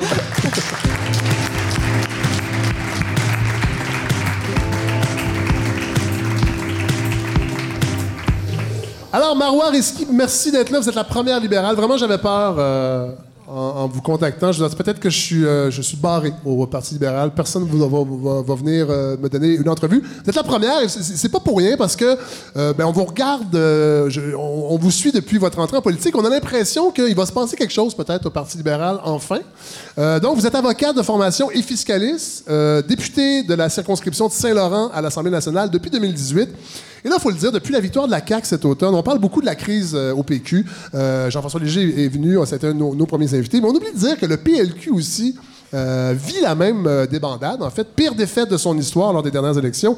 Confiné à Montréal, euh, ou à peu près. Un Québécois francophone sur 10 a voté euh, pour le PLQ. En fait, c'est très peu. Euh, quatrième dans 33 circonscriptions. euh, et derrière Québec solidaire dans 43 circonscriptions. Euh, c'est quand même, euh, c'est quand même une, une- une bonne débandade. Vous avez été très dur envers Philippe Couillard au lendemain de, de la défaite. Euh, vous avez un peu mis- remis en question sa stratégie. Est-ce que vous maintenez votre diagnostic aujourd'hui? Ben, c'était pas au lendemain de la défaite, ça a été quelques semaines par la suite parce que moi j'ai eu une réflexion et je me suis promenée un petit peu partout et j'ai aussi fait campagne sur le terrain. Oui. Et euh, c'était pas une critique frontale, c'est de non. dire quand on regarde les choses comme il faut. Oui. Est-ce qu'on est allé trop vite, trop fort? Est-ce qu'on a fait mal? Avec l'austérité. Oui, puis est-ce Oui. qu'on a fait mal à des Québécois? Puis si quelqu'un ose dire non, ben personne peut-être qu'elle vit dans un autre univers, mais pas dans le même que Mais le vous mien. êtes la seule au Parti, au Parti libéral à avoir ce discours-là, parce que pendant que ces coupures-là étaient effectuées, on parlait de c'est pour euh, rassainir les finances publiques, on, on agissait en bon père de famille, une expression, moi, que je trouve qu'on devrait cesser de- d'utiliser, qui est très patriarcale, entre autres, mais, euh, mais vous êtes la seule. Puis on a l'impression qu'au Parti libéral, c'est c'est difficile de débattre. Est-ce que ça a changé? Parce que ça fait pas longtemps que vous êtes là, mais c'est un parti qui, depuis plusieurs années, on a l'impression qu'il y a un consensus un peu fin. Mais si on veut pas débattre, faut pas faire de politique. Hein? Moi, je suis venue pour débattre aussi, puis amener aussi des idées. Et je pourrais pas juste tout simplement être une plante verte dans un parti. J'ai des questions et j'aime poser des questions. Et si on veut se reconstruire, ben dans ce cas, il faut tout mettre sur la table, puis oser vraiment Oh, se poser Parlez des vraies vraiment questions. comme une, une députée du Parti québécois, là, présentement. Parce que, non, mais c'est rare qu'on entend ça au Parti libéral. Et même, il y a déjà des militants. Il y a, il y a- il y a même déjà des militants qui ont écrit des lettres dans les journaux il n'y a pas si longtemps, il y a quelques années, pour déplorer que le Parti libéral était une machine à ramasser de l'argent et n'était plus le parti de débat, d'idées, qui a déjà été, parce que ne l'oublions pas, le Parti libéral, c'est la Révolution tranquille, entre autres, ça a été un grand parti dans l'histoire de politique du Québec.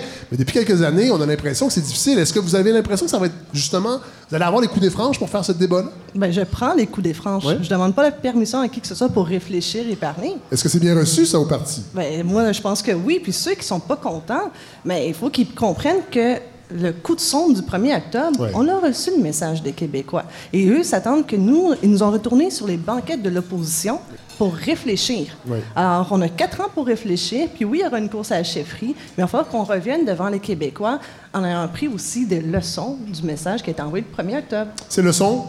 Ben, moi, je pense que là-dessus, au niveau, par exemple, euh, il y a plusieurs affaires, mais ce que j'avais mentionné qui était, euh, qui a été rendu public, euh, c'est no- notamment sur comment on a géré les finances publiques. Est-ce qu'on Ouais. est allé trop vite, trop fort? Est-ce qu'on aurait dû mieux protéger notre filet de sécurité sociale? Moi, je pense que oui. Et qu'on doit redevenir aussi ce parti qui est un parti d'idées. Et j'ai aussi critiqué, évidemment, euh, la plateforme électorale parce que c'est pas vrai qu'à la deuxième journée d'élection, la meilleure chose qu'on peut offrir aux Québécois, c'est une deuxième carte d'assurance maladie. Ça, c'est des affaires que tu fais quand tu es déjà au gouvernement. Après ça, tu arrives avec des grands euh, enjeux de société et il fallait parler euh, vraiment comment qu'on est capable de faire amener le Québec d'aujourd'hui pour 2030-2035, comment qu'on voit l'avenir et quelles sont les actions qu'on prend aujourd'hui pour se rendre à destination. Pendant longtemps, euh, le Parti libéral a compté sur une, euh, une clientèle qui était quand même assez acquise, euh, les communautés culturelles les, les anglophones. Et là, on l'a vu avec Québec solidaire, euh, sa position sur la laïcité, qui a décidé aussi de courtiser, je pense, cette même base-là. Euh, et ça, c'est nouveau pour le Parti libéral d'avoir un- un- un- un concurrent direct, surtout que vous êtes deux partis fédéralistes. Comment vous allez faire? On n'est pas de partis Oui, fédéralistes. oui, Québec solidaire, c'est un parti fédéraliste. Québec solidaire sont indépendants. Oui, quand ça fait leur affaire. Euh, mais comment vous, allez, comment vous allez faire pour vous euh, comment vous allez faire pour vous démarquer justement par rapport à ça et de ratisser plus large? Ben, moi, dans ma réflexion, je ne regarde pas vraiment euh, qui sont mes opposants. Puis Ben, je, vous dire, non, non, je vais vous dire pourquoi. C'est qu'en fait, il y a 800 000 libéraux qui ont décidé le 1er octobre de rester à la maison. Il y a aussi presque un Québécois sur trois qui a décidé de ne pas aller voter. Moi, mon plus grand adversaire, c'est ni la CAQ, ni Québec solidaire, ni le PQ. C'est le conformisme. C'est les gens qui décident que moi, ça ne m'intéresse plus la politique, je reste à la maison parce Mais- que vous n'avez rien à m'offrir. Mais ça, ouais, ouais. Ben, Est-ce que vous pensez que c'est ça? Parce que moi, genre, je, je suis de ces personnes. Moi, je suis pas allé voter dans les élections Ben- parce que moi, j'attends la réforme du mode de scrutin. Moi, je trouve que présentement, le mode de scrutin ne permet pas d'exprimer euh, le, le- le vote comme je pense qu'il devrait être. Ben, bonne nouvelle, M. Savard. C'est moi qui ai dit qu'il fallait ramener ça au caucus puis qu'il Ah! fallait en parler. Bon, mais ça, tous les partis le font dans l'opposition. Rendus au pouvoir, évidemment, sont très peu enclins à changer un système qu'ils ont favorisé. Cette fois-ci, je pense que les gens vont être surpris. Euh, les discussions sont déjà entamées. Parce que le Parti libéral, c'est celui qui s'est fait tirer l'oreille pour euh, signer l'espèce de, de- de- d'entente de tous les partis qui Ouais. voulaient faire la réforme du mode de scrutin. Le Parti libéral, c'est surtout celui qui a initié la discussion. Là, maintenant, il faut vraiment tout le monde être sur la table des négociations parce que euh, c'est, tout le monde est pour une réforme de scrutin. Mais quand on arrive dans les détails de comment on va s'assurer euh, que le poids de, de vote de chaque Québécois va Ouais. être reflété, là-dessus, le PQ tire d'un côté, Québec solidaire tire d'un autre côté et la CAQ aussi.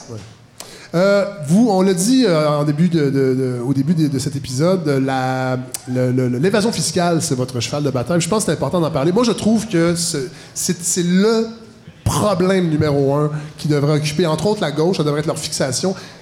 Et on ne semble pas comprendre les, les dommages réels de l'évasion fiscale, parce que j'ai l'impression qu'on est dans un- une espèce de pensée collective où plus on sauve d'impôts, plus c'est cool, et les entreprises font la même chose, puis c'est. On- n'a pas l'air de mesurer. Je, je parlais au début, 353 milliards, c'est de l'argent des entreprises qui planquent dans des dans des cachettes qui n'est pas remis dans l'actualité. Comment, comment on peut faire pour que les gens comprennent exactement l'ampleur du problème? Ben, premièrement, il faut que tout le monde sache qu'on est capable d'agir localement. Il y a plusieurs personnes qui essaient de nous faire croire que non, ça prend une action concertée, internationale, oui. tous les pays ensemble, main dans la main. Oui. Archi faux. On doit agir d'abord. OK, mais concrètement, qu'est-ce qu'on peut faire Concrètement, localement? au Québec, euh, moi, j'avais écrit le projet de loi euh, 997 qui était pour, en fait, s'assurer que toute la fiscalité numérique soit Oui. assujettie aux taxes et aux impôts du Québec. Donc, les Netflix de ce monde, Amazon, Oui, je vous euh, toutes ces grandes compagnies-là, transnationales. Oui, je vous donne un exemple vraiment concret. Prenons Netflix. Les abonnements de Netflix, Oui. l'argent que tout le monde paye, c'est pas euh, imposé ici au Québec. Là. Ça part d'un paradis fiscaux. Au Il n'y a pas un sou. Euh, c'est ça. Euh, Pays-Bas, pardon. Il n'y a pas un dollar qui est collecté en matière de recettes euh, ici au Québec. Oui. Quand on regarde les, les recettes des euh, sponsorisées sur Facebook, Oui. pas un dollar d'impôt là-dessus, ça part d'un paradis comment, comment on peut faire? On On, change dit à tout Facebook, on envoie une lettre à Facebook, cela suffit, donnez-nous nos impôts? Aussi simple que ça, la France l'a fait, ils ont changé leur loi. Et l'Union européenne ont été de tergiverser, puis on dit ça suffit, vous allez payer vos impôts. On change d'abord nos lois, et par la suite, on regarde aussi nos conventions fiscales. Ça, serait, ça pourrait aussi nous aider si le gouvernement fédéral arrêtait de signer des ententes fiscales avec Oui, les paradis ça. Ben oui, fiscaux. tout à fait. Ils Ça, sont complices. Oui, là-dessus, absolument. On n'arrête pas de leur dire arrêtez. Et, et je vous dis, là, il y a des pays qui ont mis le Canada sur la liste des paradis fiscaux. À parce que c'est rendu qu'on est rendu des complices Ben, des îles Caïmans. Ben, pour les, les minières, entre autres, le, le- le- Canada est un paradis pour les minières. Donc, si un jour vous devenez, euh, euh, vous, vous, vous, vous- devenez première ministre du Québec, On jase. bon, vous allez avoir quand même les. Vous n'aurez pas les coups des franges. Il va falloir éventuellement, si vous voulez aller au bout de votre idée de, de, de, de- régler l'évasion fiscale, que le Québec se sépare Pas du du Canada et devienne un, un acteur sur, le, sur, sur- sur la scène internationale. Ça, vous me dites c'est un problème fédéral. Non, c'est pas un problème fédéral. Le fédéral fait pas grand-chose, mais nous, au Québec, on a déjà agi. On a d'abord euh, réglé la question sur les taxes à consommation. Maintenant qu'on a réglé les taxes à consommation, il fallait à l'étape supérieure, l'impôt sur le revenu. Oui. Là-dessus, là, on n'a pas besoin d'attendre après euh, Ottawa, on est capable de le faire tout seul. D'autre part, euh, je suis aussi professeur et Sauf on... que les riches vont déménager si on les impose. Vous savez ça, hein? sont déjà partis. Hein? Ah oui? Euh, écoutez, Il n'y a plus de riches au Québec? pensez-vous sincèrement que les entreprises multinationales étrangères qui évadent l'impôt sont ici au Québec? Non, mais les particuliers. Ah, ben par- c'est pas eux en ce moment qui font de l'évitement fiscal à, à, à, coup de À milliards. échelle, non, ça, c'est vrai. C'est vraiment, il faut se concentrer. Oui. C'est Uber, c'est Facebook, c'est Google. Oui. Juste ici, en recettes publicitaires, Google et Facebook, c'est- il y en a pour plus d'un milliard de dollars. Alors, il faut vraiment se concentrer sur les gros requins blancs. Et eux, en ce moment, sont morts de rire parce que personne n'agit au Canada. Et le sénateur libéral Percy Downey l'a même écrit lui-même. Il a dit J'ai même plus confiance à l'ARC. Moi, je peux vous dire une chose j'ai confiance à Revenu Québec parce on que maintenant, on a mis des outils à Revenu Québec pour arrêter d'attendre après le fédéral, pour juste dire nous, au Québec, on est capable de gérer nos impôts, puis on est aussi capable de s'assurer que les entreprises étrangères vont en payer. On a aussi appris récemment euh, que vous avez été approché de la CAQ, il paraît, en décembre 2017. Et les sondages montraient déjà euh, qu'ils avaient quand même de bonnes chances de- de- d'accéder au pouvoir. Vous avez résisté, vous êtes resté. En fait, qu'est-ce qui vous a fait rester? J'ai pas eu besoin de résister longtemps, là, je suis Non. libéral. Non, non, mais quand même, qu'est-ce qui vous a attiré? euh, les valeurs, en fait, du Parti libéral, c'est lesquelles pour, pour, pour avoir refusé, en fait? Un- vous avez fait un... Vous avez, refusé le pouvoir d'une certaine façon, on peut dire ça. Ben, moi, c'est d'abord et avant tout liberté individuelle. Et je n'avais jamais commencé à négocier là-dessus basé sur des sondages. Euh, je suis pas juste avocate de formation, je suis avocate, point. Je continue aussi à faire des formations avec le barreau du Québec et pour moi, c'est inconcevable que justement le gouvernement de la CAQ se réveille un matin à chaque fois en disant, bon, aujourd'hui, qu'est-ce qui est populaire dans les sondages? Oh, je vais légiférer là-dessus. C'est pas comme ça que ça marche c'est ça qu'ils font parce qu'à date, ils s'en tiennent quand même beaucoup à ce qu'ils avaient promis en campagne électorale. Ah oui, les surplus euh, d'Hydro-Québec, vraiment? Ah non, ça c'est vrai. Ça, ça c'est un, un- un sujet où François Legault paraît pas très bien. Et aussi euh, la nomination euh, de Guy Leblanc à Investissement Québec, euh, qui est un ami de. je vais vous en donner un autre exemple. Oui. Uber. Oui. Comment qu'on peut, d'une part, dire oui, on va dédommager les chauffeurs de taxi, mais pas dire ben, Uber, si tu veux venir faire des affaires au Québec, tu payes pas tes impôts? Moi, En fait, Uber, en là, Uber aurait dû dédommager les chauffeurs de taxi parce que c'est eux qui ont changé complètement la donne. Il y a de 20 l'industrie. de, euh, il y a environ 20 de redevances que Uber collecte sur chacune des euh, courses de taxi. Ce 20 est aussi transféré vers les Pays-Bas, Ouais. vers un paradis fiscal. Alors là-dessus, si Uber, moi, j'ai toutes les entreprises sont les bienvenues ici, mais ils vont payer leurs impôts. Euh, je termine avec, ben, en fait, euh, vous avez dit que vous avez été intéressé, euh, vous êtes intéressé à la chefferie du PLQ. Vous n'êtes pas officiellement dans la course. Je pense que la course n'est pas entamée encore. On va voir les Mais règles vous avez quand même 5 mai. dit, vous avez, oui, vous avez quand même dit que ça vous intéressait. Pour l'instant, il y, a, euh, y a vous et Dominique Anglade qui semblent intéressés également. On sait déjà qu'André Fortin et Pierre Moreau se sont désistés. Est-ce que le PLQ est prêt, à votre avis, pour avoir une femme à sa tête? Oui, écoutez, on a déjà maintenant une directrice générale qui est euh, femme. On a la présidente du caucus, c'est une femme. La whip euh, de notre parti, c'est une femme. Puis on est majoritairement femmes dans notre caucus. Quand on est ça plus va mal, c'est les femmes qui s'en occupent, avez-vous Pardon? remarqué? Pardon? J'ai dit quand ça va mal, c'est les femmes Ben- qui s'en occupent. Ben oui, vous avez raison. C'est non, mais euh, une excellente. C'est une excellente observation. Cela dit, toutes les femmes premières ministres au Canada ont été battues dans les dernières élections. Et il y a une question qu'on pourrait se poser. Est-ce que le PLQ serait prêt à laisser une femme prendre euh, la chefferie, sachant que ça va être difficile de déloger la CAQ aux prochaines élections et revenir avec des, des- des candidatures masculines dans deux élections? Vous n'avez pas le... Non, honnêtement, euh, c'est les militants qui vont choisir. Et cette fois-ci, contrairement aux dernières euh, euh, courses à la chefferie, Oui. où est-ce que ça marchait, qu'on devait euh, choisir des délégués, là, c'est les militants. Un membre, un vote. Donc, ça va au mérite selon la plus belle plateforme. Alors, euh, peu importe qui, qui veut se lancer, ben, il va falloir que la personne trouve vraiment euh, des arguments que les militants vont dire, moi, c'est vous que je fais confiance pour nous amener à 2022. Ben, euh, Marois Risky, merci d'avoir brisé la glace. Vous êtes la première libérale à être venue s'asseoir à la balado de Presse Savoir. On vous souhaite bonne chance pour la suite de votre carrière politique. On va suivre ça de très près.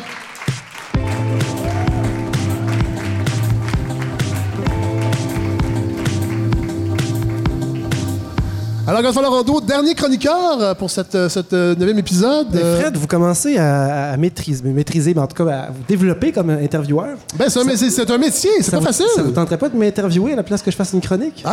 Parce que les gens commencent à me connaître, puis... euh, Déjà? ouais. non?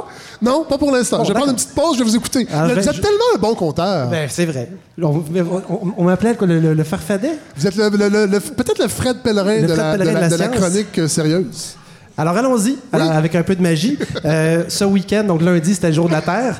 Et puis euh, les nouvelles qui m'ont sauté dans la face cette fois-ci euh, tournaient tout autour du thème du recyclage. Oui. Et je sais, Fred, que euh, de votre côté, vous recyclez. Vous Moi, avez je recycle deux bacs par semaine. Ben, c'est ça. Extrêmement fier. déjà fait beaucoup de blagues avec ça. Oui. Est-ce que vous avez senti en triant là, vos différents. En, en fait, en ne triant pas, en garochant vos affaires dans le bac, avez-vous réalisé que le recyclage était en crise? Non? Ah, On le sent pas, hein? Non, on le sent Mais C'est pas. pour ça que je vous dis qu'il faut être attentif aux émotions. Oui. Parce qu'il se passe quelque chose en ce moment. Euh, Vous savez que je médite beaucoup. Moi, j'essaie de me détacher de mes émotions. Je les observe. Et je les laisse aller. Eh bien, en Un peu comme mes, mes emballages. Ben, ce qu'on a fait au Québec, en fait, Fred, euh, c'est qu'on a laissé aller euh, la technologie Oui. dans, dans nos centres de triage. Ah. Et ce qu'on a fait, c'est qu'on a tout simplement, au lieu d'améliorer notre façon de trier les résidus, Ouais. euh, en fait, récupérables, ouais. donc pas les déchets, mais les résidus qui, étaient- qui pouvaient être récup- récupérés, on a tout simplement laissé euh, ce plaisir-là aux autres pays. Ah oui. Et on, dans votre bac, euh, dans ce que vous recyclez à chaque semaine, il y en a une proportion qui est tout simplement exportée. Parce que c'est moins compliqué de la vendre aux Chinois, par Ouais. exemple. Saviez-vous qu'en 2000... Qui, eux, vont la recycler. Ben, ils vont la recycler à leur manière. Et en fait, c'est ça. Non, mais. Ah. Oups. voilà. On s'imaginerait qu'en Chine, tout va bien et que leur. Non, non, j'imaginerais pas ça. Ben, ils, ont, ils ont tellement de matériel à recycler, on ça, imaginerait qu'ils ont atteint une certaine expertise, mais non. En fait, de notre côté, on a choisi de ne pas investir dans nos centres de tri Ouais. et notre capacité à offrir des beaux ballots, par exemple, de papier recyclé, on n'est pas capable. Alors, quand on fait un ballot de, de- de carton ou de papier, il y a toujours un peu de pepperoni ou de, de- Ah, d'oignon ou de, ouais, ouais. ou de, tra- de cernes de café. Et les Chinois, jusqu'à il n'y a pas si longtemps, ça ne les dérangeait pas parce que leur capacité à trier était encore plus mauvaise. Par contre, ce qui est dommage, en fait, ce que je voulais vous dire, c'est qu'on était rendu jusqu'en 2008 à 60% de votre bac euh, qui était Dieu, exporté pour être Ah, OK, recyclé. expo- exporté, OK. Oui. Sans compter ce qui reste ici, est-ce qu'on est vraiment capable de le recycler ou pas? Si jamais j'ai le temps de vous donner des chiffres, je le ferai tantôt. Ah, on va prendre le temps. On est, c'est une balado, on a le temps. Ouais. Au pire, on s'en ira. Merci. Euh, ce qui est important à comprendre, c'est qu'en Chine, même si on a le sentiment, ben coudon, c'est pas nous qui le recyclons, mais ça se fait en Chine, mais c'est faux. Euh, la Chine n'a pas d'infrastructure à grande échelle pour recycler et le recyclage se fait de façon parfois même euh, PME familiale. et il y a des gens qui vont euh, faire s'occuper du- de la récupération de matériel informatique sans aucun égard à l'environnement. Et donc, il y a une pollution, sécurité, il y a une pollution secondaire. Qu'on exporte, dans le fond. En fait, imaginez-vous le- le- l'ironie totale. Ils fabriquent le trois quarts des choses qu'on achète ici, donc ça traverse l'Atlantique en, en- En bateau. en bateau, donc en, consommant des gaz à effet de Et en serre. tuant nos belugas. Oui, à coup d'hélice. Oui, à coup d'hélice. À coup d'hélice. Et on les achète après ça ici, on les dépense, on les déballe, on met notre matériel au recyclage, on fait des ballots, on met un peu de sauce à pizza dedans et on On leur renvoie ça par bateau. Eh oui. Puis les bateaux voguent sur les cadavres des belugas qu'ils ont tués en arrivant. Exactement. Mais En fait, si vous avez lu mon texte, Oui. c'était exactement Ah ce non, Non, c'est pas vrai, il n'y a pas assez de belugas pour faire un tapis. Ce qu'il faut comprendre, Fred, c'est que la Chine a changé ses règles. Et que, Ah! alors qu'ils Ils- acceptent- Ils ont allumé un petit peu. Ben, en fait, ils se sont dit, voyons, il y a donc bien des vidanges. Et ils se sont rendus compte que le trois quarts des vidanges venaient de l'extérieur. Ah ouais. Et donc, ils sont dans un programme de euh, recyclage, mais à grande échelle. Donc, Ouais. d'ici quelques années, ils vont avoir 100, imaginez-vous les centrales de recyclage là-bas, là, 100 centrales géantes de recyclage, euh, mais à une échelle inimaginable. Et donc, la première étape, c'est de fermer la porte aux déchets qui arrivaient de l'extérieur et surtout ceux qui sont mal triés. Et alors que nous, on arrivait à leur vendre 60 par exemple, de notre papier, euh, ils ont fermé la porte en 2017 et ça a créé. euh, D'ailleurs, leur opération s'appelle l'opération National Sword. Donc, l'épée nationale, c'est Ah le nom ouais. de l'opération. C'est avec cette opération-là qu'ils ont décidé de fermer la porte. Et c'est pas seulement au Québec, c'est partout. Euh, on n'arrive plus à écouler euh, une immense partie de nos produits qu'on recyclait, qu'on espérait voir recycler en Chine. Et il y a des villes partout dans le monde, en Amérique en particulier, qui ne recyclent plus Du tout. on enfouit et ça finit là. C'est trop compliqué. On, on exportait notre. On n'a pas, Mais on pas investi dans nos centres de tri et là, on est mal pris. Oui, c'est ça. Et là, cette crise-là, qui, qui peut sembler être une catastrophe, parce que si vous allez vous promener, par exemple, autour de l'éco-centre à Montréal, Oui. il y a des tonnes et des tonnes et des tonnes de papier qui attendent une solution. On s'est tourné vers l'Inde, vers la Malaisie. Est-ce que les autres recyclent vraiment mieux que la Chine? Je ne le sais pas, mais ils achètent encore nos cochonneries avec de la sauce à pizza. On est- Ça- mais c'est très hypocrite. euh, ben, c'est, en fait, collectivement. un- si on veut régler le problème de la planète, c'est pas la façon de le faire. Non. La façon de le faire, c'est l'économie circulaire, c'est-à-dire d'arrêter d'intégrer du matériel neuf dans ce qu'on construit. Ouais. Et donc, ça m'amène à faire un portrait. Ouais. Alors, il y a des communistes dans la salle qui Oui, applaudissent. ben, qui ont- c'est- c'est les Faut mêmes- renverser ce système économique. Ah, ben, faut- on a plusieurs défis aujourd'hui. hein. Ils ont applaudi tantôt à, Oui. une, à une idée vaguement séparatiste. Alors, euh, on- on- Ce serait rare des communistes séparatistes. à euh, On n'a jamais vu ça au à Québec. qui a-t-on affaire ici, Fred? Je ne le sais pas. C'est encore flou. Mais bref, notre, euh, notre tri est poche Oui. et on n'a pas investi dans nos centres de tri et maintenant on se ramasse avec des ballots de papier que personne ne veut. Ouais. On est capable d'écouler nos nouveaux ballots vers l'Inde et vers euh, d'autres pays comme ceux-là, mais à moyen terme, c'est pas fonctionnel. Donc, qu'est-ce qu'on recycle au Québec? On recycle le papier, on recycle le plastique, on recycle le verre. Et je vais essayer de faire un rapide portrait de ces trois euh, façons de, de- de récupérer nos poubelles. L'objectif du recyclage, c'est d'éviter d'enfouir. Ben oui. Alors, qu'est-ce qu'on fait? On composte, Oui. on recycle le papier, on recycle le, plastique et ainsi que le verre. Mais si on se rend compte que la moitié de ce qu'on met au bac recyclage se ramasse enfoui de toute façon, saviez-vous que le taux de recyclage du verre, si on enlève ce qui est consigné, ça c'est plutôt efficace. Mais le verre, par exemple, des bouteilles de la SAQ, pour ceux qui boivent encore. Pour ceux qui ne se sont pas choisis. eh ceux qui ont choisi la, la pollution, Oui. euh, c'est le taux de recyclage du verre, en, il y a à peu près un an, Fred, c'était 14% au Québec. Mais ça, ça n'a pas de bon sens qu'il n'y ait, pas- qu'il y ait pas de consigne sur les bouteilles de la SAC. Je ne comprends pas ce que les gouvernements attendent. pour Ben, on pourrait en discuter, puis on pourrait facilement dire bravo, Ah. quelle bonne idée. Êtes-vous bien, des, inf- des- des communistes qui boivent. êtes-vous bien informé, Fred, à ce sujet-là? Du tout. Hein, voilà. Mais c'est pour ça que je compte sur vous, Godefroy. Ben, je suis là pour vous aider, mais d'ailleurs, ce que vous venez de dire, là, je, passe, je prends la balle au bon. Allez-y. Il y a des, y a des, c'est sorti dans les nouvelles euh, cette semaine. Oui. Plusieurs municipalités qui représentent plus de la moitié de la population du Québec ont soumis un avis disant qu'on devrait accepter de rénover nos politiques liées à la consigne. Oui. C'est-à-dire d'arrêter de faire une différence entre ce qu'il y a dans les bouteilles, Oui. parce qu'une bouteille de vitre qui contient de l'eau, du Pepsi ou du vin devrait être recyclée en fonction de ses caractéristiques du verre et non pas de ce qu'il y a dedans. Tout à fait. Et il y a quelque chose à faire de ce côté-là.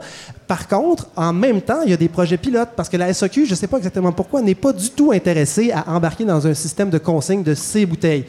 Alors, ils ont embarqué dans une entreprise pri- euh, privée, mais à but non lucratif, qui s'appelle Éco-entreprise, Oui. qui regroupe des, des- des producteurs de verre et des utilisateurs de verre. Et ils ont fait un programme pilote qui est fonctionnel depuis 15 mois, un méga centre de tri du verre euh, à la ville de Québec, mais aussi cinq ou quatre ou cinq autres centres de tri au Québec. Et on a réussi avec un nouveau procédé emprunté à l'Angleterre, mais aussi à des innovations québécoises, on a réussi à euh, augmenter la, la récupération du verre à près de 100 Ouais. Et là, ce que ça veut dire, c'est qu'on est capable de créer, dans le cas du papier, c'est des ballots, mais dans ce cas-là, c'est une espèce de gravier de verre de très haute qualité qui n'est pas contaminé. C'est toujours le même principe. Si on est capable de bien isoler ce qu'on veut recycler et, et qu'on en produit dans une certaine qualité de pureté, on est capable de faire autre chose avec. Et qu'est-ce qu'on fait avec euh, qu'est-ce qu'on fait avec ça? On le vend, donc Ouais. il y a une valorisation euh, vraiment fin- financière, et on est capable de faire des abrasifs, donc euh, papier sablé, du, du- de- du matériel à sandblasting, et aussi on peut faire de la laine minérale pour isoler nos maisons. Ouais. Est-ce qu'il y a des exemples positifs de, de, de, de, de- de recyclage qui fonctionnent au Québec? Ben, Moi, j'en ai un en tête. Oui, allez-y Je donc. pourrais peut-être vous le faire entendre. Est-ce que c'est une blague de libéral que vous allez faire? Non, non, non. C'est Sylvain Cossette qui reprend des chansons des années 70. Moi, je trouve que c'est un bel exemple de recyclage au Québec. C'est un succès. Oui, On n'en parle pas assez. Non, et c'est pas c'est pas exporté. Pas assez? Non, pas assez. Bon, bon, allez, continue. et ça pollue très peu. Ah, je trouve ça pollue pas mal. C'est vrai. Vous êtes donc pas gentil. Allez-y. Ce qui est important à comprendre, je reviens à mes moutons. On- Oui. On va parler seulement du verre puisque c'est déjà un sujet euh, Oui. assez, assez facile à développer. Euh, on avait des performances assez poches. Nos Oui. centres de tri sont poches et le verre brisé qui se ramasse dans nos bacs de recyclage ou dans les camions. Écoutez le bruit que ça fait quand on balance le, le panier de recyclage dans le camion. Ben oui. Tout casse. Oui. Et tout le verre qu'il y avait là-dedans se mélange avec le reste et ça, ça brise des outils des centres de tri. On a un problème avec le verre. On a deux options, Fred. On peut ou bien suivre l'idée des municipalités, c'est-à-dire créer un programme de consigne qui inclurait toutes les bouteilles en vitre. Et qu'est-ce que ça change? Ça change qu'on aurait un flux de recyclage indépendant pour le verre. C'est-à-dire que le verre ne serait jamais mélangé avec, Avec les le autres reste. cochonneries, avec Bon. le compost, avec ce que vous voulez. Et tout ça. Va permettre une chose que la technologie dont je parlais tantôt, exploitée à Québec, ne pourrait pas permettre, c'est-à-dire une économie circulaire. Si on récupère le verre Oui. de- avec un procédé qui, qui- qui- qui purifie le verre assez pour qu'on le mette dans le papier sablé, dans le- le- le- la laine minérale dont je parlais tantôt, ce verre-là qui est maintenant utilisé ne pourra plus jamais être recyclé. C'est fini. Une fois que tu as fait ton papier sablé, Ouais, ouais. ça s'en va aux poubelles après. Ouais, Tandis que si on avait un flux uniquement pour le verre, ben dans ce cas-là, on pourrait récupérer la vitre, Tout le temps. refaire d'autres bouteilles et le verre n'est pas contaminé. La ville de. J'ai oublié le nom d'une ville, mais on a établi des cloches, en fait, pour permettre aux gens de eux-mêmes aller porter le verre. Et on s'est rendu compte, mon Dieu, les gens sont bien motivés. Euh, c'est des tonnes de verre qu'on récupère et le verre est purifié, il n'est pas du tout sale. Donc, on arrive à faire des produits, on arrive à faire Ah, d'autres verres. Je comprends même pas qu'on n'ait pas, on n'ait pas ça partout, que ce soit obligatoire au Québec. J'ai peur que la CAQ arrive avec une solution rapide. Pour Non, vrai. Pour vrai. Oui. Euh, et en fait. C'est-à-dire euh, boire plus. Ils vont dire buvez plus. on a le choix. Toutes les communautés sont d'accord. Donc, Ouais. allons-y pour la, la, la, Ben, consigne. Ben oui. Mais la technologie aussi est intéressante. Donc, moi, je serais très intéressé. à- Le problème de la technologie, c'est que ça demande des investissements de près de 50 millions pour moderniser nos centres de tri. J'aurais pu aussi vous faire vous Oui, raconter mais, oui, mais dans, un, dans un contexte de. On le sait, l'environnement, ça devrait être notre priorité avec l'évasion fiscale. Je veux dire, 50 millions, c'est pas grand-chose pour euh, améliorer la, la façon qu'on recycle nos matières. Effectivement. Et euh, il y a des compagnies qui, en fait, la- le fait qu'on a une crise en ce moment Oui. a généré. Ob- euh, oblige les gens à réfléchir. La créativité arrive. Ceux qui ont vu la météorite tomber il y a 60 millions d'années, euh, il y a des, gens qui ont vu ça comme une crise. Oui. Et ils sont morts. Ouais, c'est Mais il y en a- vrai, les dinosaures. ben, il y en a d'autres, les mammifères, qui sont Oui. devenus créatifs. Oui, c'est et vrai. Qui, qui se sont reproduits principalement sans mourir. Ça a été un avantage qu'ils ont Oui. eu. Et en ce moment, ce qui arrive, c'est que les pays qui ont déjà investi dans des centres de tri efficaces peuvent encore vendre à la Chine, mais Ça doit peuvent être euh, les Scandinaves encore? je sais pas, j'ai pas fait de recherche là-dessus parce Ok. que c'était pas nous autres. Je suis resté euh, je suis Oui, resté oui. plus local. Très local. Et, l'économie circulaire, Fred, ce n'est surtout pas d'exporter notre recyclage pour Mais se non. le faire revendre éventuellement. Mais non. L'ultime, Ben, c'est circulaire aussi, mais d'une mauvaise façon. l'ultime économie circulaire, savez-vous ce que ça pourrait être? Et j'ai entendu ça dans un De ne podcast. pas générer de déchets. Ben, le moins possible. Oui. La ville de Montréal vient de sortir aujourd'hui dans le journal de jeudi.